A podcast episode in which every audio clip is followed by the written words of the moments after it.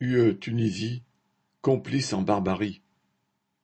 La diffusion de la photo des cadavres d'une femme ivoirienne et de sa fille de six ans, mortes de soif dans le désert, à la frontière entre la Tunisie et la Libye, illustre tristement le piège dramatique dans lequel se trouvent de nombreux migrants subsahariens. Les migrants fuient la misère, l'oppression et les guerres qui ravagent leur région d'origine.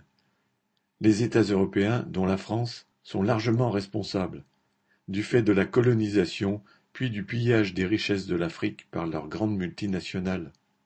Mais ils repoussent ces migrants qui, de Tunisie, veulent passer en Europe, les laissant se noyer dans la Méditerranée par milliers.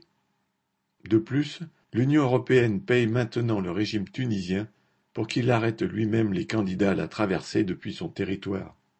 Il développe une propagande raciste pour justifier que les migrants soient pourchassés battu et abandonné sans eau ni nourriture dans le désert. C'est ce qui est arrivé à cette mère et à sa fille, comme à des centaines d'autres personnes au moins.